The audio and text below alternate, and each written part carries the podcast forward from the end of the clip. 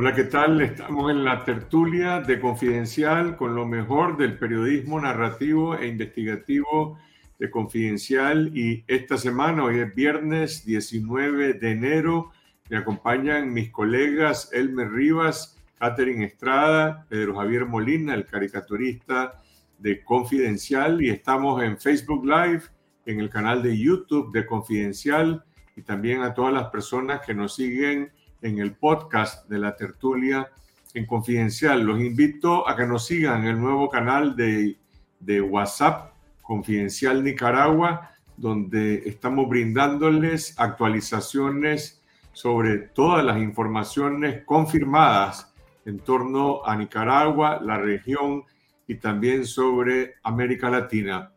Hoy vamos a hablar sobre el robo millonario contra la Universidad Centroamericana UCA, que fue confiscada ilegalmente en agosto del año pasado por la dictadura Ortega Murillo. Esa confiscación implicó no solamente que el régimen se robó el campus y toda la inversión educativa de la Universidad Centroamericana junto con todo lo referido al sistema educacional de la universidad, pero además se robaron otras propiedades e inversiones de la Compañía de Jesús en el país, entre ellos eh, una finca de producción de leche que también era utilizada para como un centro de experimentación y de entrenamiento para los estudiantes de distintas carreras relacionadas con desarrollo agropecuario, con zootecnia. Y ahora se conoce que también la UCA era, o la Compañía de Jesús, era propietaria de un terreno o de varios terrenos que suman más de 100 manzanas de tierras en el kilómetro 17 de la carretera Masaya. Para las personas que transitan en esa zona, estamos hablando de una gran extensión de tierra cerca de donde está ubicada la industria Cargill y Tip Top que para la UCA era un proyecto de expansión. Consideraban que se podría hacer un, segundo campus universitario eventualmente en esa zona. Resulta que con la, con la confiscación de la UCA también fue confiscada esta propiedad y ahora se conoce, es lo que nos dijo en una entrevista en el programa esta noche el sacerdote jesuita eh, Tojeira, José María Tojeira, que es el vocero de los jesuitas para Nicaragua,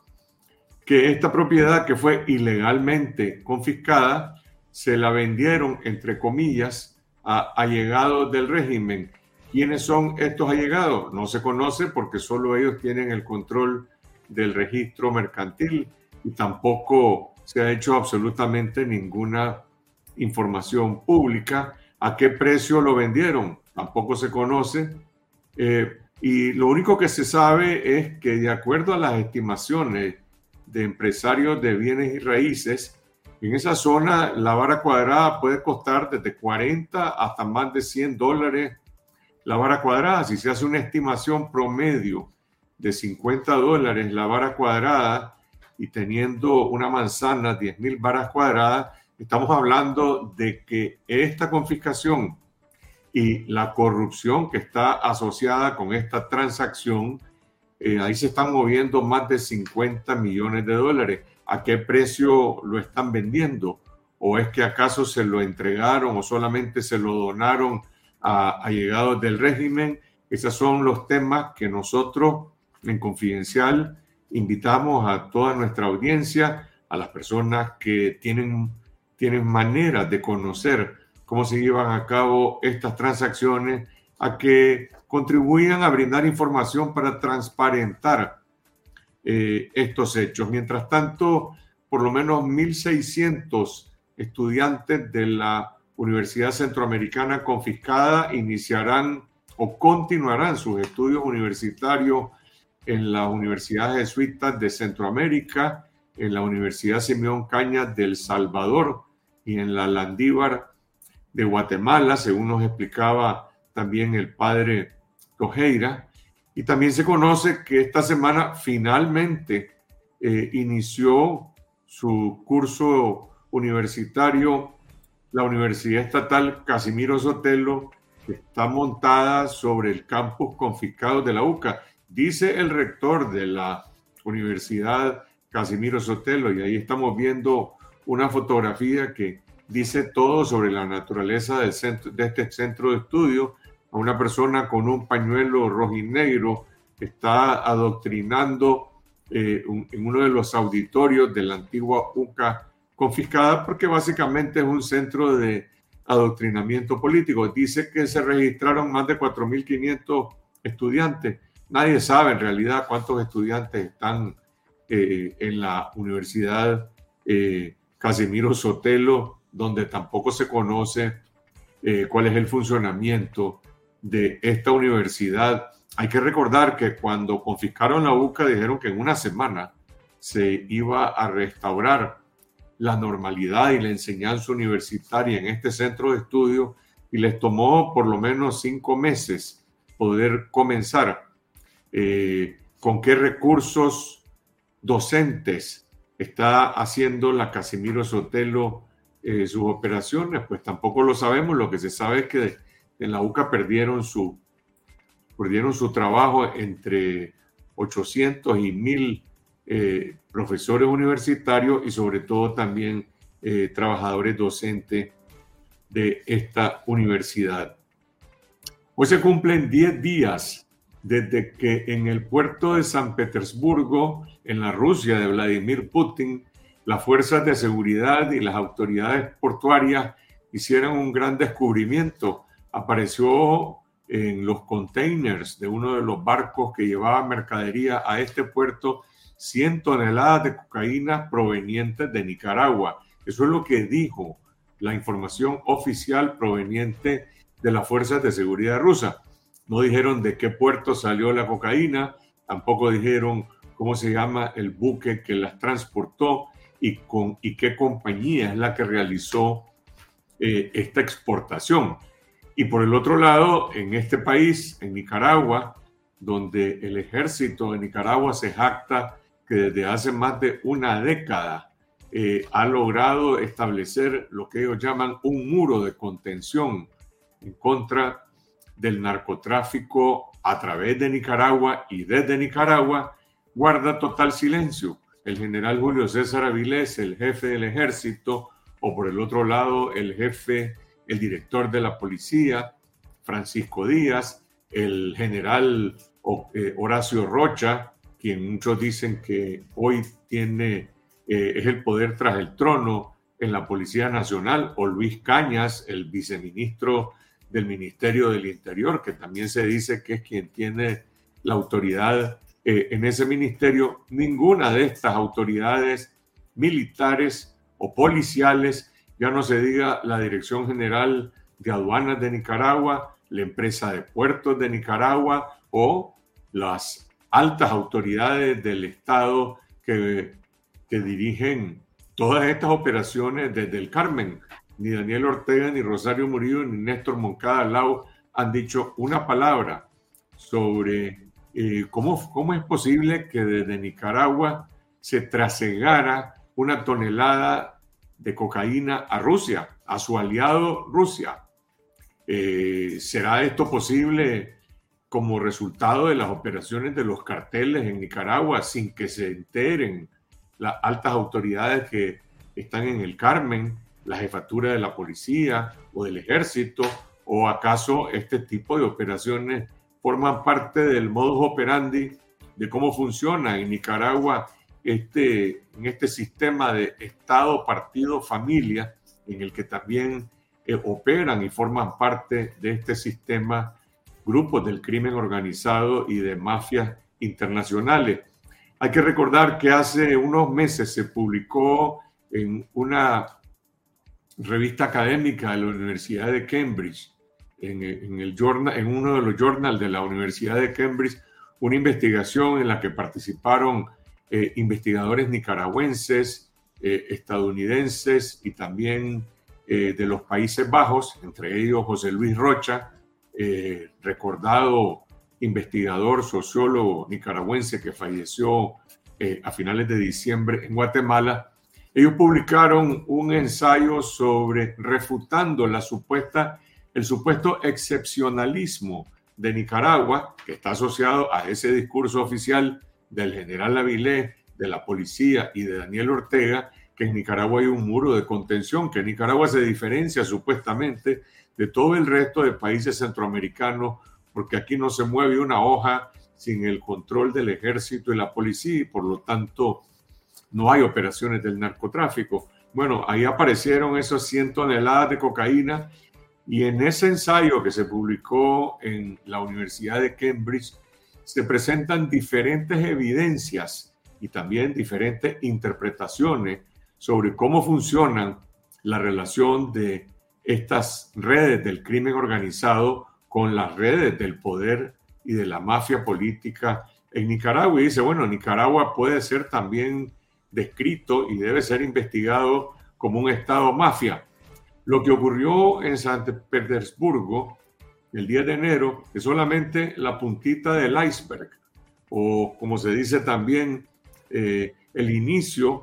de las sorpresas que pueden surgir ahí al abrirse esta caja de Pandora. ¿O acaso se va a enterrar para siempre el secreto de, este, de esta tonelada de cocaína que no la pudieron ocultar ni las fuerzas de seguridad rusas ni tampoco la dirección del Servicio de Aduanas de San Petersburgo y ahí presentaron las fotografías de la cocaína. Lo sorprendente es que 10 días después, en Nicaragua, nadie se haya atrevido a decir una palabra. Eh, ha hablado de esto la vocera del régimen en sus monólogos diarios que presenta en la radio y la televisión. ¿Ha dicho algo acaso eh, algún parte de la policía, algún parte del ejército de Nicaragua? Nuevamente son temas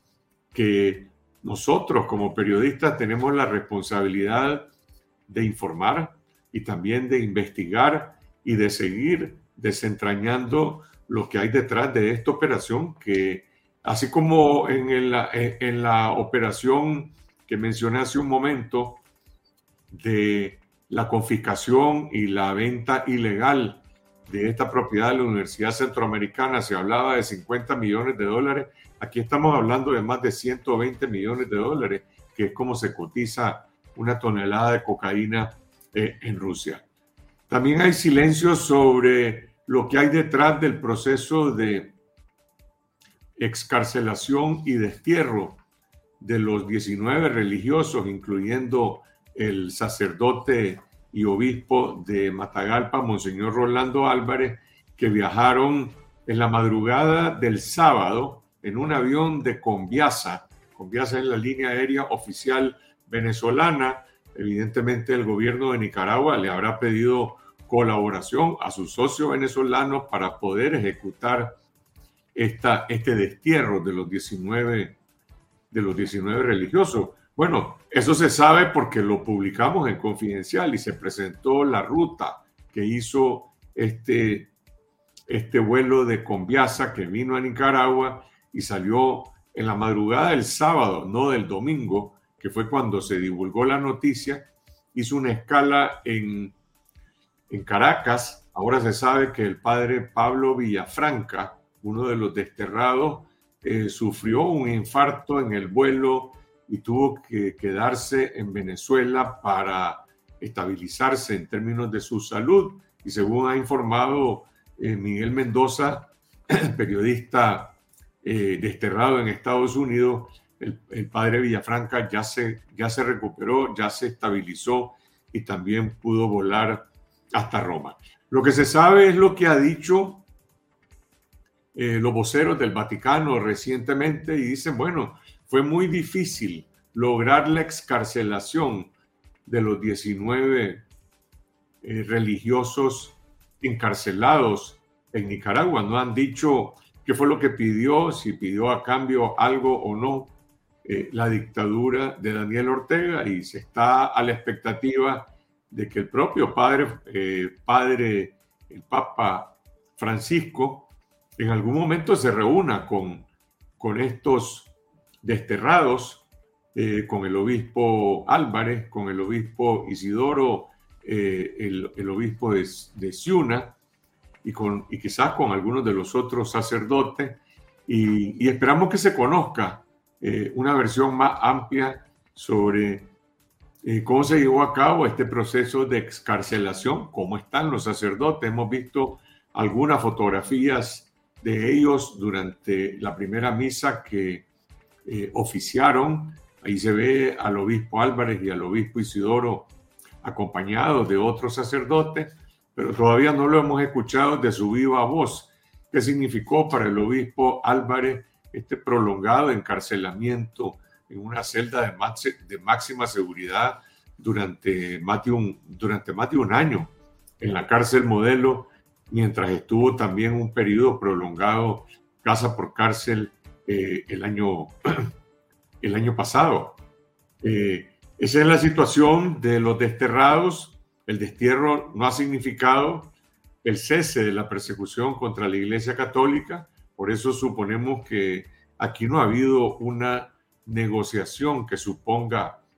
eh, una reparación, que suponga el establecimiento de, de una política de justicia para cesar la persecución, para cesar los destierros, porque la persecución continúa y los destierros continúan y el discurso de odio del régimen para intentar justificar esta persecución y estos destierros continúan. Hoy en Confidencial se publica una investigación bastante amplia sobre cuáles son las principales diócesis que han sido barridas de sacerdotes. En primer lugar, eh, la diócesis de Matagalpa, que ha perdido ya al 40% de sus sacerdotes, pero también hay una situación no similar, pero bastante, digamos, eh, afectada de la pérdida de sacerdotes en Ciuna, en Bluefield, Estelí y también en Managua. Eh, obviamente esto tiene un impacto para el funcionamiento de la vida normal de la Iglesia Católica eh, como institución. Más adelante en el programa vamos a hablar sobre estos temas con mis colegas Elmer Rivas, Pedro Javier Molina y Catherine Estrada. Hoy también se produjo otro, otro acto, si se quiere, eh, si se quiere, bastante delirante en la Asamblea Nacional cuando Gustavo Porras promovió, eh, con todo el respaldo de la maquinaria oficial, una reforma constitucional para tratar de otorgarle alguna legalidad a la política del régimen de despojar de la nacionalidad nicaragüense a todos los, a cualquier nicaragüense que disienta de la dictadura Ortega Murillo y por lo tanto como resultado de esa disensión se le acusa y se le condena por traición a la patria, es lo que han hecho por las vías de facto. Ahora resulta que cuando una persona, cuando un disidente, cuando un defensor de derechos humanos, un periodista, un líder político, cívico, es acusado y condenado de traición a la patria, según Gustavo Porras, de manera automática por esta reforma constitucional, pierde la nacionalidad nicaragüense. Digo que son acciones delirantes porque es sorprendente cómo el régimen dedica pues sus energías, desgasta su tiempo en, en, en inventar unas leyes como si la dictadura fuera eterna, como si ellos están pensando de que este régimen se va a perennizar por los siglos de los siglos y que quieren extender sus castigos, su venganza, sus condenas eh, de manera indefinida contra los ciudadanos. Si todo el mundo sabe que esta dictadura y esta dinastía no es sostenible en el mediano y en el largo plazo, y por lo tanto más temprano que tarde en Nicaragua habrá un cambio y todas esas leyes que hoy está inventando eh, Gustavo Porra van a ser eliminadas de un plumazo, como de un plumazo también se va a cambiar este sistema político cuando en Nicaragua se inicia una transición democrática que tiene que partir por cambiar estas estructuras criminales, políticamente responsables de este, tipo de, de atentados y de aberraciones y que se establezcan las bases de una justicia sin impunidad como el pilar fundacional eh, de la nueva Nicaragua. En ese momento nadie se va a acordar ni de Gustavo Porra, ni de todo este tipo de parapetos, ni de parafernalias que en la Asamblea Nacional eh, hacen eh, en todas sus sesiones para tratar de amedrentar, y amenazar y establecer un sistema de, temor entre los ciudadanos, porque lo que están diciendo es, si criticas al régimen, mañana puedes ser acusado de traición a la patria y vas a perder tu nacionalidad. Bueno, lo estamos viendo en cómo reacciona no solamente los nicaragüenses, sino también la comunidad internacional. El gobierno de España esta semana otorgó su nacionalidad, la nacionalidad española, a 13 ciudadanos nicaragüenses, con los cuales suman 110. El gobierno de España, pero no solo España, también Colombia, también México, también Chile, también Ecuador y otros países, de una u otra manera se han pronunciado contra esta política de desnacionalización y de promoción de la apatridia que tiene la dictadura Ortega Murillo, con la cual ellos están violando los propios convenios internacionales que el régimen ha suscrito. Por lo tanto, estos países,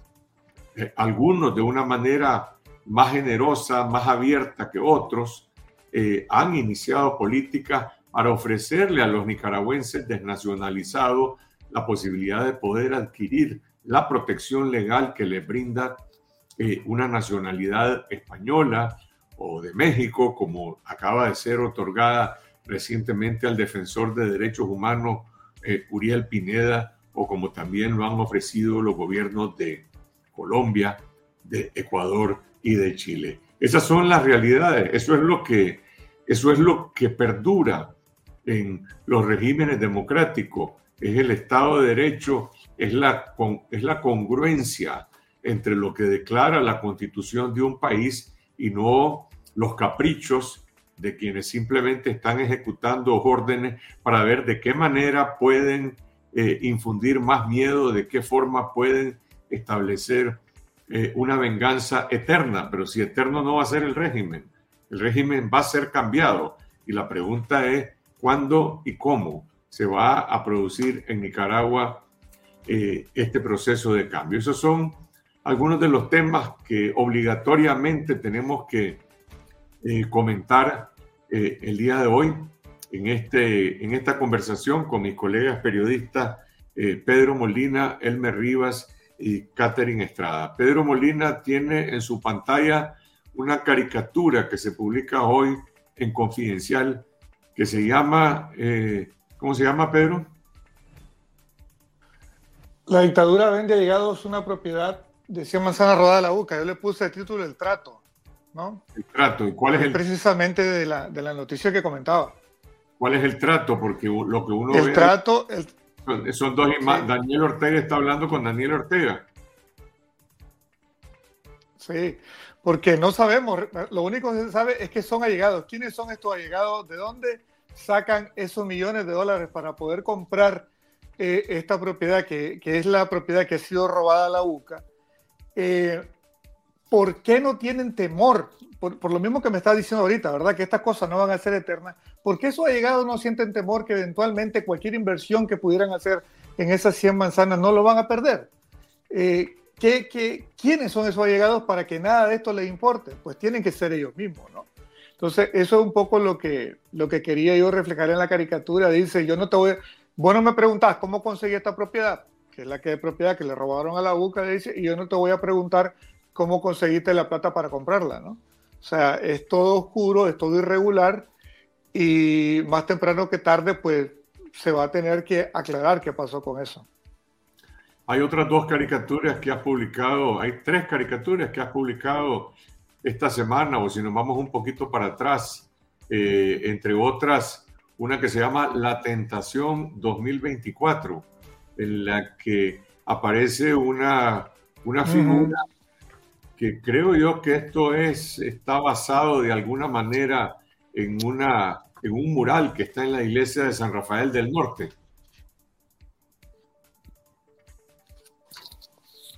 Sí, así es, en efecto. Eh, lo que quise hacer fue una versión, digamos,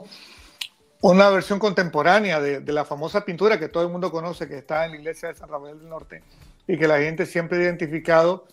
eh, como, eh, ahí sale en la, pintura original, la gente la tiene, me imagino, muy fresca en su memoria, eh, sale Jesús, es la escena de la tentación de Jesús en el desierto, sale Jesús a un lado de la pintura y en el otro sale un demonio que, es que está tentando a Jesús y por esas cosas de la vida el, demonio está retratado como Daniel Ortega y entre más envejece Daniel Ortega más se parece el demonio de la, de la pintura original, lo cual es una cosa bastante curiosa. Eh, entonces lo que hice fue yo pintar de nuevo este demonio para hablar de esta nueva tentación, ¿no? Eh, esta tentación que le hace la dictadura quizá al Vaticano. Eh, hablabas ahorita acerca del supuesto acuerdo que se había hecho para que se lograra sacar a estos sacerdotes de la cárcel en Nicaragua, eh, escarcelarlo. Y entonces lo que yo reflexionaba, que como nicaragüense y como católico también, a, mí lo que me preocupa es cuáles habrán sido esos acuerdos, si es que en realidad existieron, porque igual, lo que han dicho esto eh, ha sido, pues, eh, o lo que han impulsado esta, esta idea de vender que si hay un diálogo, un acuerdo en mala dictadura que, que el Vaticano. O sea, ¿qué alcance tenían esos acuerdos y qué pudieron haber acordado, no? Entonces, porque lo que nosotros tenemos claro es que la dictadura lo que quiere es tener el control de toda, digamos, los centros de influencia en Nicaragua y eso incluye, por supuesto, eh, a la Iglesia Católica. Entonces, la caricatura lo que está tratando es, de demostrar cuál es el interés de la dictadura en este aspecto. Yo, yo no creo que se haya realizado una negociación y se haya llegado a algún acuerdo entre el Vaticano y la dictadura de Daniel Ortega. Vamos a ver, no pongo en discusión que el Vaticano tiene, como es lógico, el interés en que se, se restablezcan las relaciones diplomáticas en Nicaragua, que se pueda reabrir la anunciatura, que puedan tener un representante diplomático, un nuncio, un secretario y un canal de comunicación. Eso es lógico, pero es evidente también que bajo una dictadura totalitaria como la de los Ortega Murillo no hay condiciones ni siquiera para eso. Y, y lo digo además por ateniéndome a los hechos. Veamos lo que acaba de ocurrir. Acaban de desterrar a otros tres sacerdotes de la Orden del Santísimo Salvador, el sacerdote David Pérez, el sacerdote Ezequiel Buenfil y el sacerdote José María Figueroa. Entonces hubo un acuerdo para excarcelar a 19 religiosos y me vas a decir ahora que parte de ese acuerdo es que se siga desterrando y persiguiendo sacerdotes. Para mí realmente no, no tiene sentido que se pueda no, no tendría que se pueda pensar en eso. No tendría sentido. Yo creo que hay que separar un poco lo que, no, lo, que significa, la diplomacia y, lo que, y es lo que dicen. Cuando uno vio esa conferencia de prensa en la que aparece el, el obispo Gallagher, que creo que es como el número dos de la diplomacia vaticana, bueno, ellos están haciendo un evento en el que le están rindiendo homenaje a un famoso diplomático vaticano de apellido Consalvi, y lo que están hablando es de diplomacia. No están hablando de negociaciones políticas con, con, un régimen dictatorial, están hablando de canales de comunicación, de cómo se logró. Y él incluso dice, yo no puedo dar información concreta porque yo no participé en ese, en ese proceso de, de buscar cómo excarcelar. Ahora, excarcelado el obispo Álvarez, creo que todos los nicaragüenses nos sentimos aliviados de que él no esté en la cárcel y de que ninguno de los otros 18 eh, sacerdotes, seminaristas y obispos estén, estén, estén encarcelados, lo que los nicaragüenses quieren, y eso lo dijo claramente eh, la encuesta de Sid Gallup que publicamos el año pasado, la mayoría de la gente quiere que los obispos, que los sacerdotes, primero que no sean criminalizados y que no sean capturados, y segundo que tampoco sean desterrados, sino que regresen a sus parroquias. ¿Quién no quiere ver al obispo Rolando Álvarez en Matagalpa? Pues solamente aquellos que criminalizan a, la iglesia y en este caso específico a Monseñor Rolando Álvarez por la labor que él ha venido desarrollando. Yo lo que digo es que ojalá se pueda, ojalá haya más transparencia y también en, en beneficio de la información pública, el Vaticano en algún momento brinde más información sobre cómo han sido estos procesos. Ya vimos el intercambio que hubo con Estados Unidos, poco a poco a cuentagotas se han venido conociendo cómo se llevó a cabo este proceso. En su momento dijeron, bueno, fue una acción unilateral del gobierno de Estados Unidos, perdón, del gobierno de Nicaragua. El gobierno de Estados Unidos dijo, aquí no hubo negociación. Hace un mes más o menos se publicó un reportaje periodístico de una funcionaria de Estados Unidos en que relató con un poco más de detalle. Todavía no sabemos todo lo que ocurrió ahí, pero por lo menos hay ahora más información. No, lo que yo te digo, de hecho estoy de acuerdo en todo lo que, lo que decís, pero eso no, a ver, eso, eso no, no eh, esconde los deseos de la dictadura, que es lo que está presentando la caricatura, ¿no? O sea, la, intención de la, intención de la dictadura está bien clara en lo que está planteado en la caricatura. Que el Vaticano vaya a responder a eso o cómo vaya a responder a eso, ya serán otros en peso y será cosa que habrá que ver. Yo, como eh, eh, lo dijo el, representante de los jesuitas que entrevistaste, yo quisiera ver, por ejemplo, que, o me gustaría ver como nicaragüense, como católico, una vez más, que, que Álvarez lo nombrara cardenal del Papa. O sea, me parecería ese un mensaje bastante claro sobre, sobre su posición al respecto y, y que me parece que también, digamos, dentro del contexto de lo que está pasando en Nicaragua, sería muy importante, porque también hay que ver la cantidad de fieles que han sido forzados por la dictadura fuera de Nicaragua y toda esa gente que está en el exilio, ¿verdad? También tiene necesidad de pastores que la guíen, de pastores que estén cercanos con ellos, porque además comparten el mismo sufrimiento. Ya vemos, por ejemplo, qué importante ha sido la figura de Baez, ¿no? Eh, con sus homilías dominicales desde donde él está en Miami. Entonces, eh, yo creo que se puede hacer, que es una cosa que está dentro del, digamos, del poder del Vaticano y ojalá que lo hiciera.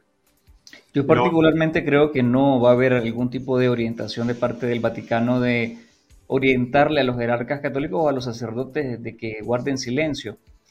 Creo más bien que, y hemos sabido, que es de parte de jerarcas católicos de la iglesia local en Nicaragua, en la que les han ordenado o les han orientado a sacerdotes guardar silencio por prudencia, por la persecución política que están sufriendo, para evitar, entre comillas, que los sigan eh, encarcelando y que los continúen desterrando, pero realmente el silencio en Nicaragua no ha frenado la represión. En todo caso, no sé, creo que cuando el Papa Francisco hizo un llamado particularmente al diálogo, se refirió a dos cosas. Un, por un lado, la, la, preocupación que tiene el Vaticano por los encarcelamientos y por la persecución a la iglesia, y por segundo se refirió a la prolongada crisis nicaragüense por la que aboga a una solución, pero realmente el régimen ha demostrado que no pretende ofrecer ningún tipo de solución a la crisis nacional, pero probablemente el Vaticano y la comunicación que pudo haber entre el Vaticano y la Santa Sede y el gobierno y el régimen de Ortega fue para ponerse de acuerdo cuándo, cómo, a qué hora iban a salir los sacerdotes hacia el Vaticano y cómo los iban a recibir allá. Pero fuera de eso, llegar a un acuerdo de qué postura debería tomar la iglesia local, yo creo que eso está en manos de la iglesia local. Y lo que Ortega busca es precisamente tener a jerarcas que simplemente cedan y se callen a la represión y, y, cedan, se autocensuren y, simplemente es imponer bueno, a través del terror está imponiendo eh, carcomer, comer, silenciar la libertad de conciencia de los religiosos en Nicaragua. Eso es lo que ha pretendido y fue lo que no consiguió como Monseñor Rolando Álvarez. Ahora, escuchando la propaganda oficial y el discurso de, de, Rosario Murillo y el discurso ese que se replica a través de los propagandistas, escuchamos de que hablan de sacerdotes golpistas, terroristas, pero que hay sacerdotes buenos. Entonces, ¿quiénes son esos sacerdotes buenos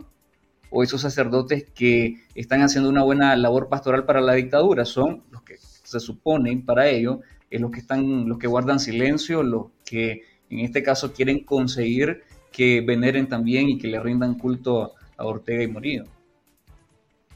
Ahora, creo que para el diccionario de la, infamia que en algún momento se tendrá que escribir, en la historia de Nicaragua. En estos días también hemos visto eh, piezas de ese diccionario orwelliano que utiliza la vocera del régimen para empeñarse en no reconocer y llamar las cosas por su nombre. Yo recuerdo cuando se exhibió a Monseñor Rolando Álvarez en la cárcel modelo, en aquellas fotografías en las que apareció con rodeado de policías y con médicos, etcétera, la palabra que se utilizó para describir eso era una vivencia. Es decir, una vivencia es algo muy agradable que una persona está teniendo, ya sea porque estás en un retiro espiritual y, está asociada a la vivencia de los retiros espirituales, pero ahí estamos hablando de un preso y eh, eh, intentan encubrir ese crimen diciendo que él está pasando por una vivencia. En este caso, si ustedes se fijan, el lenguaje que utilizaron en ese comunicado en el que cada palabra ha sido seleccionada con una intención de encubrimiento, bueno, primero hay unas grandes alabanzas al Vaticano, al Papa, al secretario de Estado eh, Parolín, y luego hablan de acuerdos de buena fe, como que si han habido grandes negociaciones y grandes acuerdos para permitir el viaje de unas personas que, van viajando y que allá los están recibiendo. Es decir, estamos hablando del el destierro ejecutado entre una dictadura... Como si fuera un tour. Con otra dictadura que le facilitó un avión y que y simplemente no se atreven, eh, no se atreven a decirlo. Pero creo yo de que eso, yo creo que eso va en detrimento del propio régimen, porque eso que mencionaba Elmer, ese discurso de la vicepresidenta, eh, por más que un día digan que se predique el amor y la paz, al exhibirse de esa manera, al intentar estigmatizar, descalificar, deshumanizar a los sacerdotes y decir que son servidores de Satanás, eh, representantes del demonio, todo ese tipo de cosas, pues yo creo que a todo el mundo le queda claro que detrás de esto lo que es una política de Estado. Y es una política de Estado que surge desde el más alto nivel. No hay manera de que la señora Murillo y Daniel Ortega puedan ocultar de que el Estado es el responsable de esta persecución religiosa, por más que utilicen esa clase de lenguaje en, esta, en estos eh, comunicados. Eso yo creo que lo entiende Raimundo y todo el mundo, absolutamente todos los gobiernos del mundo e, e incluso aquellos que son, que son aliados y partidarios del régimen, pues quizás a lo más que lleguen a, a justificar que se hagan esas políticas, pero nadie pone en discusión que son políticas del régimen. Por cierto, eh, hay, que, hay que saludar y reconocer el trabajo de Marta Patricia Molina, que fue homenajeada ayer jueves en un acto de, del Departamento de Estado que le otorgó un premio por su trabajo, por su investigación, por su denuncia y por su defensa de la libertad religiosa en Nicaragua. Ya se ha convertido en una, en una referencia de la investigación sobre estos temas. Yo la entrevisté hoy. Vamos a presentar el domingo en esta semana una entrevista con Marta Patricia y Mildred, Mildred Larguespada para hablar precisamente sobre el discurso de odio de, eh, oficial del gobierno contra la Iglesia Católica. Y ella decía que este premio, este reconocimiento se lo otorgaron a ella y a representantes de la sociedad civil de otros países, entre ellos China, eh, Irán y otros, donde también hay persecución religiosa. Ningún otro país de América Latina, Nicaragua es el único país, lo cual dice qué tan mal estamos nosotros y hasta dónde, cuáles son los extremos a los cuales está llegando esta dictadura en Nicaragua. Igual quiero mencionar algo que no deja, creo yo, de ser cuestionable y es que a pesar de la imposición del terror y la persecución a la iglesia, llama la atención de que el cardenal Brenes y la iglesia guardó silencio durante toda esta, esta ola de secuestros y, de redada masiva contra sacerdotes, pero luego de la excarcelación y destierro, viene y saca un comunicado y le llama igual traslado al Vaticano a estos sacerdotes como que si fuera una, una redesignación de una parroquia a la que le asignaron a los nuevos sacerdotes y se trasladaron para allá. Pues yo creo que entiendo que es muy compleja la situación por la que pasa la, la iglesia en este momento, pero yo creo que también deberían de tener mucha perspicacia y también mucho cuidado a no prestarse al, al mismo lenguaje orwelliano, pues, que quiere imponer Rosario Murillo. Pedro, y la otra caricatura tiene que ver con la policía. No sé, no sé cuál es el, el tema de la policía, si es que hay algo nuevo en la policía que ahora es parte de, del Ministerio del Interior, aunque algunos dicen que ahora está mandando a la policía, porque la policía ahora manda sobre el Ministerio de Gobernación, que ahora se llama Ministerio del Interior, pero no se sabe quién manda ahí, pues si el que manda es Horacio Rocha, si el que manda es Luis Caña, descartamos que mande la ministra de, Gobernación, o no sé si es ministra del Interior ahora, la señora Coronel, y por el otro lado eh, Francisco Díaz, pero bueno, ahí está lo nuevo de la policía. Sí, eso es precisamente eh, haciendo eco de, la historia de Nicaragua, ¿no? Todo el mundo, yo creo que todos los nicaragüenses tenemos claro desde hace años que esta policía dejó de ser nacional en manos de este régimen hace bastante y que eh, funcionaba como una policía partidaria, como la, policía partidaria del Carmen. Y al, al, comenzar a resucitar, ¿verdad? los términos como el Ministerio del Interior de nefasta recordación por los 80, entonces, pues lo nuevo que nos están ofreciendo es lo que ya conocimos, a los que de alguna forma o hemos leído la historia o vivimos lo que fueron los 80 en Nicaragua con la policía sandinista. Entonces, entonces lo que dice ahí, pues, es mostrar cómo la imagen que se había cultivado institucional de la Policía Nacional de Nicaragua, pues, ya a, esta altura está cayendo la careta de, de eso para simplemente con el descaro que los caracteriza mostrarse como lo que son, una policía totalmente partidaria y más que partidaria incluso diría yo familiar, eh, una policía que está única y exclusivamente al servicio eh, de la familia Ortega Murillo en el Carmen. Ahora, la noticia más leída en Confidencial en estos días eh, no ha sido la no ha sido la el, acto de corrupción de la venta de este, estos terrenos que cuestan 50 millones de dólares de la UCA, tampoco la, la continuación de esta política de deportación y de destierro de sacerdotes, sino algo que le concierne a decenas de miles de nicaragüenses que están refugiados en Costa Rica, algunos de hace varios años. Y es eh, la noticia que habla de la creación de un nuevo documento de identificación, lo que se conoce como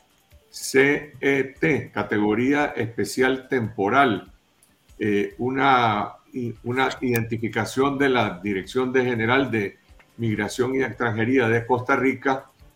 que le concede a nicaragüenses y que además existe eh, un programa que está vigente hasta el 29 de febrero para solicitar este documento que le brinda una solución migratoria a muchas personas que tienen pendientes sus solicitudes de refugio o que esta solicitud le ha sido eh, denegada. Tiene un costo de 95 dólares, pero también existe un programa de subsidio de la OIM y de la Fundación Mujer para obtenerla. Catherine Estrada ha estado dándole seguimiento a todo este proceso de eh, la búsqueda de soluciones para la protección migratoria de los nicaragüenses. Esto ya está en vigencia, Catherine, ya lo están obteniendo los nicaragüenses que se acogen a este programa. Sí, Carlos Fernando, en efecto, eh, esta categoría especial temporal vino a darle un respiro a solicitantes de refugio eh, nicaragüenses, venezolanos y cubanos desde eh, marzo del año pasado con la intención de poder darle alivio migratorio a aquellas personas que hayan sido denegados su refugio o que aún no tengan respuesta por parte de la unidad de refugio sobre su condición. Eh, uno de los objetivos que la Dirección General de Migración y Extranjería costarricense hizo al crear esta categoría es para que se acojan también aquellas personas que consideren no puedan obtener las pruebas necesarias para eh, que su refugio sea aprobado. Y la ventaja de esta categoría es que viene junto con ella un permiso laboral que una de las procesos más tediosos que ha tenido el solicitante, especialmente ahora con estas nuevas medidas que el presidente Rodrigo Chávez hizo hacia eh, eh, este, la solicitud de permiso laboral para las nuevas personas que están eh, queriendo obtenerlo luego de los decretos al, proceso migratorio. Entonces, es una categoría que además permite a las personas que le aprueben la categoría poder viajar fuera de, de, Costa Rica e inclusive viajar a Nicaragua sin ningún problema. Esta categoría termina eventualmente... perdón, perdón, ¿cómo pueden viajar a Nicaragua si son personas refugiadas? No, esto es para solicitantes de... Esta categoría fue hecha para solicitantes de refugio que se le negaron el refugio o que no han tenido respuesta. Te la entregan si realmente eh, no, no tuviste respuesta o para aquellas personas que se acudieron, se eh, obtuvieron la solicitud de refugio sin considerarse ser un perseguido político. Entonces, es por esto que desde el año pasado hasta la fecha han otorgado 7.000 eh, categoría especial temporal. Casi 5.000 han sido para eh, nicaragüenses y le han permitido a los nicaragüenses viajar al país. Sabemos que los solicitantes de refugio que ahora constan con esta categoría, pues ya no están solicitando refugio, sino están protegidos por esta categoría. Eh, ya va a opción de cada quien si quiere ir al país o no, pero uno de los beneficios que le da a muchas personas de poder viajar al país y regresar sin eh, tener ningún problema. Sabemos... Es una especie de, de, solución migratoria y al mismo tiempo otorga un permiso de trabajo eh, para residir en Costa Rica. ¿Se conoce cuál es el universo de la cantidad de personas nicaragüenses que podrían ser elegibles para aplicar a esta solución migratoria? No hay un tope de solicitud. Eh, entiendo que hay más de 10.000 personas eh, solo nicaragüenses solicitando la categoría y solamente a 7.000 hasta el momento, desde el año pasado hasta lo que va de hasta diciembre se le otorgó a 5.000, es decir, todavía hay personas evaluando. Eh,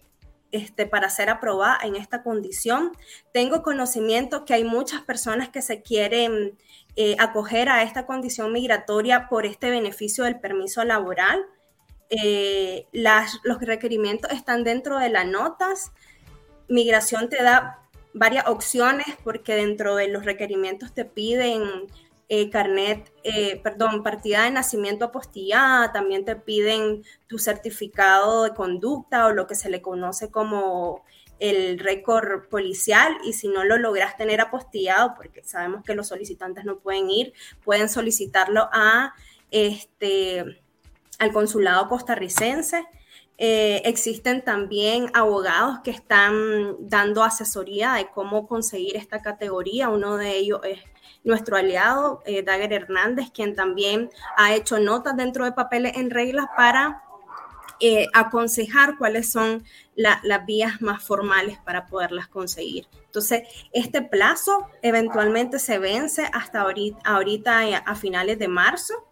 y existe una organización que se llama Fundación Mujer que a través de un programa de la OIM está beneficiando con eh, pagos del DIMEX, porque esta categoría vale 95 dólares, y además para poder obtener cualquier categoría migratoria, la Dirección de Migración y Extranjería te pide estar inscrito en la caja costarricense. Entonces, además de brindarte estos 95 dólares, te están dando el primer mes de inscripción en la caja para poder usar, porque sabemos que hay un estancamiento. Hasta, hasta el momento hay un poco más de 5 mil nicaragüenses con esta categoría aprobada eso no significa que todos ya tengan el documento porque están apenas en proceso de adquirirlo por todos los, los, requerimientos que también tenés que dar post eh, el aprobado de la categoría. Entonces, invito a los solicitantes de refugio que lean eh, la nota que está detallada dentro del, de la sección Nicas Migrantes en Confidencial eh, y puedan apoyarse a esta categoría antes de que termine el 29 de diciembre, de febrero, perdón, eh, el último día para que uno pueda aplicar y llevar los requerimientos eh, y aprovechar, ¿verdad?, que esta te brinda el permiso laboral, que es una de las limitaciones más grandes que está enfrentando los solicitantes de refugio y refugiados acá en Costa Rica. Estamos en un año bisiesto, como ocurre cada cuatro años, y por lo tanto le tocó el 29 de febrero expirar este plazo. La otra noticia que ha generado, bueno, primero conmoción y luego mucha preocupación en la comunidad de refugiados nicaragüenses es el estado en que se encuentran todavía en el hospital el joven exiliado Joao Maldonado y su esposa o su pareja Nadia Robleto, quienes fueron acribillados a balazo también el 10 de enero en la zona de San Pedro. No se conoce quiénes son los hechores, los sicarios o los responsables eh, materiales e intelectuales de este atentado. ¿Qué ha dicho hasta hoy el OIJ? Eh, ¿hay alguna información nueva sobre la investigación y qué sabemos sobre la condición de salud en que se encuentran Joao Maldonado y Nadia Robleto? ¿Están ellos fuera de peligro? Eh, hasta el momento, lo que se sabe de la condición de salud es que están eh, en, en, UCI, todavía están en cuidados intensivos,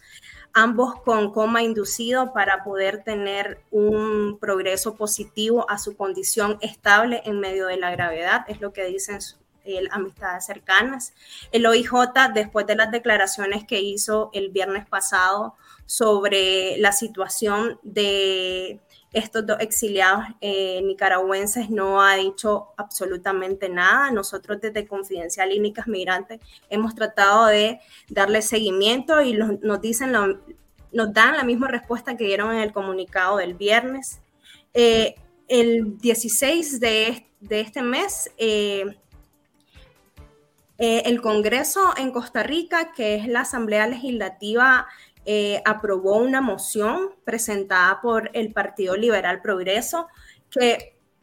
pide establecer las causas de este atentado al gobierno costarricense y también determinar si operan grupos criminales articulados por la dictadura nicaragüense. Eh, esta moción fue eh, este, votada por 35 diputados y 8 votos en contra. Estos votos en contra eran de la bancada del Partido Progreso Social Demócrata. Hubo mucha crítica, especialmente por, por diputada, una de ellas Priscila Vinda, eh, sobre esta relación que el gobierno costarricense tiene, eh, el presidente, mejor dicho, Rodrigo Chávez tiene con eh, el dictador Daniel Ortega y la llamó una falta de respeto por todo lo que sufren, ¿verdad? Las personas nicaragüenses dentro y los exiliados también acá en, en Costa Rica este, estamos, eh, esta moción a muchos nos vino a dar como un respiro de, apoyo porque pensábamos después de las declaraciones que el presidente Rodrigo Chávez hizo eh, durante eh, un comunicado aclaratorio donde decía que donde se imponieron, ¿verdad? la situación de Joao Maldonado y Tania y Nadia Robleto eh, vimos apoyo también por estos diputados y sentimos que este, estamos también eh, acuerpados por personas costarricenses que se están preocupando por la situación de los, de los eh, exiliados nicaragüenses que se encuentran acá. Entonces, exigen aclarar, esclarecer las causas del atentado, que hasta el momento no se ha dicho nada de este segundo atentado ni del primer atentado que ocurrió hace más de dos años, en septiembre de 2021, y también determinar, que el gobierno determine realmente si operan grupos criminales articulados por la dictadura nicaragüense. Bueno, la pelota está en la cancha de los órganos de investigación y los órganos judiciales costarricenses para que ojalá, como ha dicho la OIJ, lleguen hasta el final y establezcan quiénes son los responsables materiales e intelectuales eh, de estos hechos. El comunicado de la presidencia eh, fue posiblemente una reacción política, una reacción política prematura, defensiva a el señalamiento de que detrás de este, de este hecho de violencia eh, puede estar el, el, interés y la intención del régimen Ortega Murillo en eliminar eh, líderes exiliados como Joao Maldonado. Y la, y la razón por, eh, se deriva de las mismas declaraciones que en su momento Maldonado dio al diario La Nación de Costa Rica, porque él ya sufrió un primer atentado y es de sobra conocido el hecho de que ha sido, ha sido un blanco no solamente eh, por lo que dicen en las redes sociales, lo que le acusan oficialmente el régimen, sino por amenazas directas que ha enfrentado y que él mismo las compartió eh, con ese periódico. Bueno, el gobierno reaccionó de esa manera. Mi perspectiva es que es una reacción defensiva, pero si el gobierno dice que va a apoyar una investigación, esperemos que los resultados de la investigación concluyan en, en esclarecer qué es lo que hay detrás de este acto de violencia que restablezca la, la tranquilidad, que restablezca la seguridad entre la comunidad de refugiados nicaragüenses de que no pueden, es decir, de que no van a ser objeto de un atentado en Costa Rica. Hay que decir que en este país hay, una, hay un crecimiento del crimen organizado, las noticias de hechos de violencia eh, se producen todos los días. Apenas llevamos 19 días del año y, y han ocurrido ya eh, más de 40 muertes por homicidios violentos. No estoy diciendo que estos homicidios estén relacionados con una causa particular, como fue el caso, como podría ser el caso de, de Joao Maldonado, pero ese es el entorno en, el que se está viviendo también en Costa Rica. Por último, Elmer, ¿alguna noticia sobre esta universidad estatal Casimiro Sotelo? ¿Por qué les tomó cinco meses para abrir el curso escolar? Conoces a alguien que esté estudiando en esa universidad que te pueda brindar una información de primera mano sobre las carreras que están ofreciendo y cómo está funcionando. A quienes hemos consultado, expertos en temas de educación, pues nos han dicho que se han tomado tanto tiempo porque son precisamente incompetentes para eso. Eh, abrieron cinco, aperturaron las clases cinco meses después de la confiscación de la UCA, a pesar de haber prometido reanudarla de forma inmediata, luego prometieron y la pospusieron en dos ocasiones y todavía en esta primera semana arrancaron las clases y todavía continúa, continuaban con su campaña de prematrícula. El rector de esta universidad estatal, Alejandro Yenet, dijo que en un medio oficial que tenían, habían conseguido una matrícula de cerca de 4.464 estudiantes, entre estudiantes de reingreso y estudiantes eh, de nuevo ingreso, pero esa información, pues naturalmente como es el régimen, no, no es confiable, no, no podemos comprobar de que sea así. El régimen subió a través de sus páginas en redes sociales fotografías de los estudiantes haciendo filas para poder ingresar al recinto, pero, y bueno, y vimos eso y vimos al rector y a las autoridades de esta universidad eh, haciendo propaganda política con sus pañuelos rojinegros, hablando de Casimiro Sotelo y su militancia política, hablando del Frente Sandinista, pero no sabemos en certeza y con certeza cómo, eh, cuántos docentes eh, están a cargo, quiénes son estos docentes, si son docentes de la Universidad Nacional Autónoma de Nicaragua, si son de la UNAM Managua, si son de otras universidades estatales y cuál es, digamos, en este caso la planilla, pues, y cuál es realmente el número oficial de matrícula. Lo que sí es visible y lo que sí sabemos es que se ha vuelto ahora esta universidad, la UCA y este recinto y este campus que acogió